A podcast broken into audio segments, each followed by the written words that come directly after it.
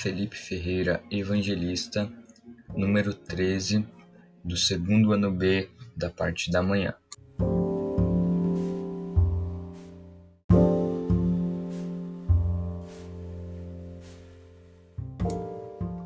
Ao que se sabe, nós não temos muitas informações sobre quem foi, sobre quem teria sido a mãe do, do pintor Pablo Picasso, mas é, nós temos muito a saber a, da vida do pai dele, porque o pai dele era uma pessoa de extrema importância nessa, nessa visão de, de artista, porque foi daí onde Pablo Picasso tirou o seu tesouro uh, histórico para ele mesmo poder dar início à vida de pintor e até mais, até mesmo porque mulheres naquela, naquela época não tinham tanto a sua importância em uma visão social, não é mesmo?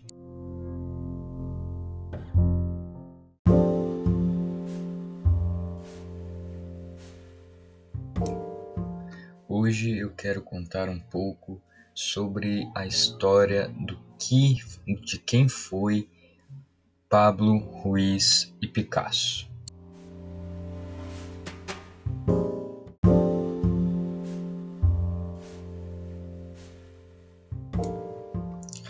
Se sabe, nós não temos muitas informações sobre quem foi, sobre quem teria sido a mãe do, do pintor Pablo, Picasso, mas é, nós temos muito a saber a, da vida do pai dele, porque o pai dele era uma pessoa de extrema importância nessa, nessa visão de, de artista, porque foi daí onde Pablo Picasso tirou o seu tesouro uh, histórico para ele mesmo poder dar início à vida de pintor.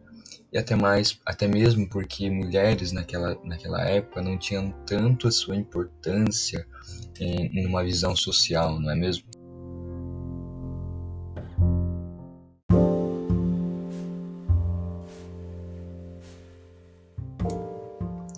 Ao que se sabe, nós não temos muitas informações sobre quem foi, sobre quem teria sido a mãe do, do pintor Pablo, Picasso, mas é, nós temos muito a saber a, da vida do pai dele, porque o pai dele era uma pessoa de extrema importância nessa, nessa visão de, de artista, porque foi daí onde Pablo Picasso tirou o seu tesouro uh, histórico para ele mesmo poder dar início à vida de pintor.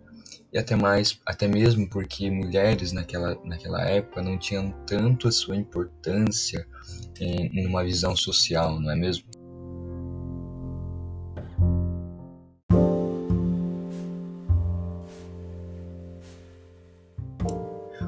Pintor também diz, relatando a um biógrafo, ele conta que no seu nascimento, né, ao decorrer, é claro, é óbvio que contaram a ele que quando ele nasceu, ele não, não fez nenhum espasmo, não se mexeu, é, até mesmo dando a impressão que estava até morto.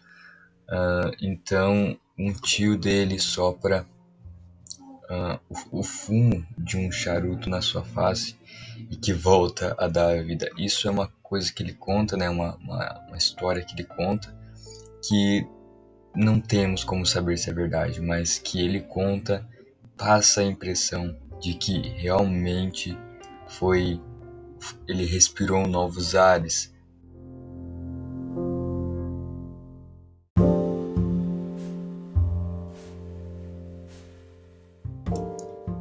Então nós vemos que ainda ele menino ele recebe, né, como herança do seu pai, herança que eu digo na questão da sua vida, né? Ele foi influenciado, influenciado pelo seu pai, né? Ainda criança, ele mostra seu, seu talento nas artes visuais e que por seu pai ser um, um pintor, né, um, um, professor de artes, ele incentiva o seu filho, como qualquer outro pai.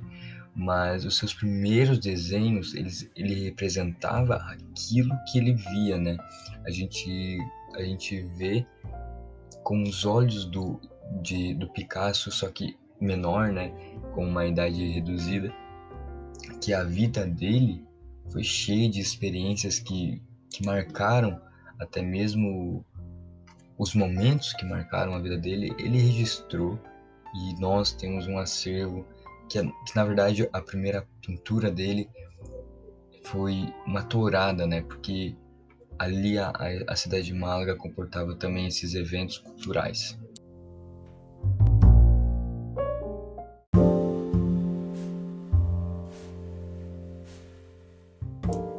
E no ano de 1897, Pablo Picasso finalmente é admitido numa academia, na Academia de Belas Artes em São Fernando, que já é em Madrid. Mas não é que ele não se adapta, é porque ele não entra no padrão, ele, entra, ele não entra na forma. A gente vai, vai mais pra frente vai ver o cubismo, e, e eu estou usando essa expressão como um, uma contradição, né? Ele não entra na forma da Academia de Belas Artes, porque é uma, uma, um ensino muito arcaico na visão dele e não é arte.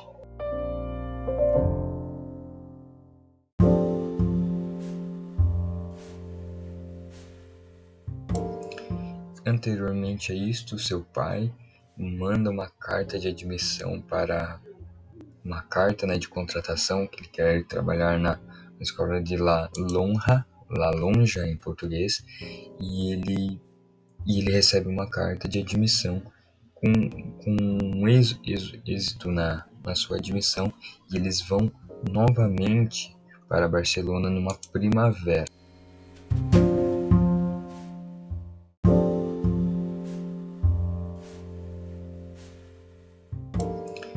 Anteriormente a isto, seu pai manda uma carta de admissão para uma carta né, de contratação que ele quer trabalhar na, escola de La Lonja, La Lonja em português, e ele, e ele recebe uma carta de admissão com, com um êxito na, na sua admissão e eles vão novamente para Barcelona numa primavera.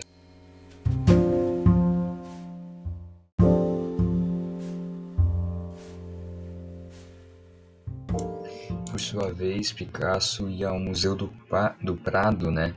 E ele copiava os grandes nomes da arte, copiava no sentido assim de arrancar de, da arte dos desses pintores algo que poderia lhe caber bem e ele imitava-os. Mas nós vemos esses dois dois lados, né? Um por onde ele desenvolvia a sua capacidade artística não que ele não tinha, mas que ele desenvolvesse, ele pegasse ainda mais. E um outro lado, que é o lado ruim, é que ele, ele ficou estagno é, ilimitado a cópias, né? E não a inovações e não a, a quem ele realmente era e pintava.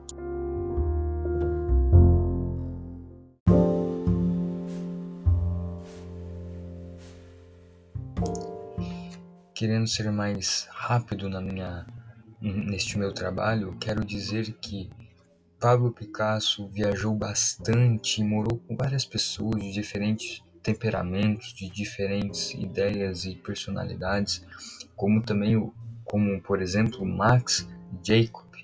Ele ele morou com esse homem que era um seu amigo, uh, ele morou com, com essas pessoas de diferentes é, idades também e em Paris, né?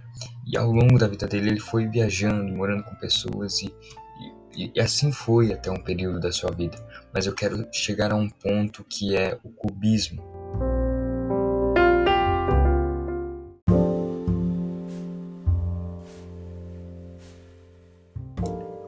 Por sua vez, temos a outra fase, que é a fase rosa, que é que é o período mais interessante da vida dele. Ele se apaixona por Fernand Olivier, ou Olivier em português, né? que as suas pinturas elas mudam no tom de azul e vão correndo para o rosa, que, que choca essa, essa tonalidade com os próprios sentimentos dele, que inaugura a fase rosa de 1905 a 1906. Ele trabalhava dia e noite nessa fase que nós chamamos de fase rosa, né? Claro que essas fases foram postas depois, né? Posteriormente à sua vida. E, e Picasso ele retratava as pessoas, retratava o amor, os circos, que eram as coisas que aconteciam na época, né, para entretenimento, coisas felizes, as coisas começam a mudar para, para finalmente o bem em, em, sua mente, né, em, sua, em seu psicológico, mudam para as coisas de bom grado, por assim dizer.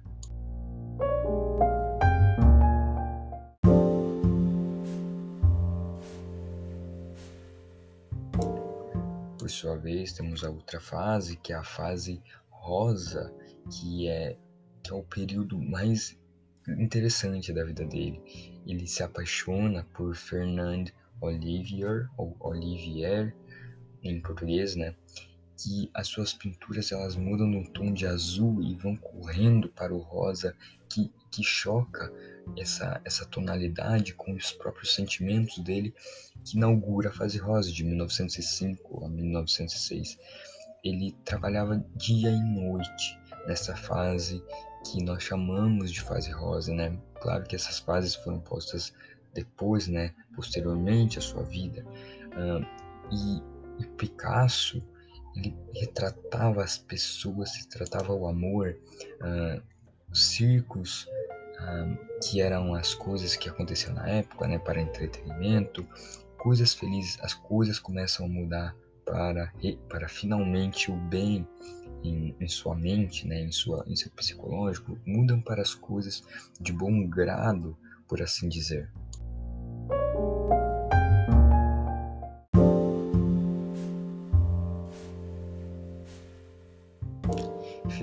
Finalmente, vamos chegando ao começo daquilo que nós chamamos de cubismo, que, que antecede a, a que que antes de, do cubismo, né, vem o protocubismo, mas que a fase rosa dá campo para o protocubismo nascer, que, que na verdade o protocubismo eram as referências africanas que todo, todos nós sabemos que os, as questões sociais, né, a divisão da África como uma coisa, como só um objeto e os europeus, a África e a Ásia, né, como só um objeto entre os europeus e tudo mais, mas ele se inspira, ele, não só ele, mas também várias outras pessoas, vários outros artistas se inspiram nas máscaras africanas. Então, dão vidas, dão vida às máscaras africanas.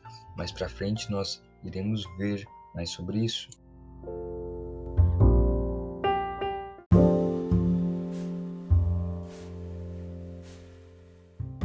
Finalmente, vamos chegando ao começo daquilo que nós chamamos de cubismo, que, que antecede a, a que, que antes de, do cubismo, né, vem o protocubismo, mas que a fase rosa dá campo para o protocubismo nascer, que, que na verdade o protocubismo eram as referências africanas que todo, todos nós sabemos que os, as questões sociais, né, a divisão da África como uma coisa, como só um objeto e os europeus, a África e a Ásia, né?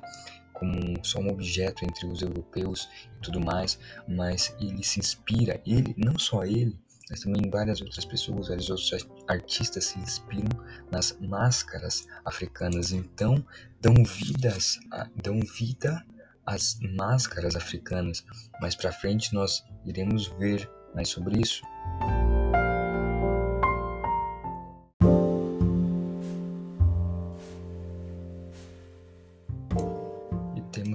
As fases do cubismo. Temos a fase analítica ou hermética, que, é de, que vai de 1909 a 1912, que ele faz a desconstrução total de uma imagem, pega, pega todas as características dela, cor, uh, e acentua tons marrom, preto, cinza e ocres, né, que é um amarelo, um estilo de amarelo, que, é, que desconstrói a imagem, que dá um novo tom e que ela não deixa de ser imagem, mas que é desconstruída, entende? Ele pega uma, uma foto de um violão, por exemplo, uma imagem de um violão e desconstrói ela com formas geométricas. Essa é a maior característica do cubismo, formas.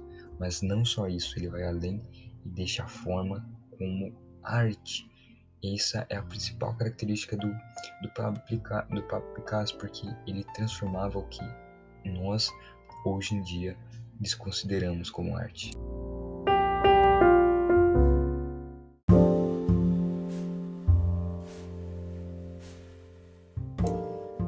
Temos também as fases do cubismo. Temos a fase analítica ou hermética, que, é de, que vai de 1909 a 1912, que ele faz a desconstrução total de uma imagem, pega, todas as características dela, cor, uh, e acentua tons marrom, preto, cinza e ocres, né, que é um amarelo, um estilo de amarelo, que é, que desconstrói a imagem, que dá um novo tom e que ela não deixa de ser imagem, mas que é desconstruída, entende? Ele pega uma, uma foto de um violão, por exemplo, uma imagem de um violão e desconstrói ela com formas geométricas. Essa é a maior característica do cubismo, formas. Mas não só isso, ele vai além e deixa a forma como arte. Essa é a principal característica do, do, Pablo, do Pablo Picasso, porque ele transformava o que nós, hoje em dia, desconsideramos como arte. E no ano de 1897, Pablo Picasso finalmente admitido numa academia, na Academia de Belas Artes em São Fernando, que já é em Madrid. Mas não é que ele não se adapta, é porque ele não entra no padrão, ele, entra, ele não entra na forma. A gente vai, vai mais pra frente vai ver o cubismo, e, e eu estou usando essa expressão como um, uma contradição, né? Ele não entra na forma da Academia de Belas Artes, porque é uma, uma um ensino muito arcaico na visão dele e não é arte.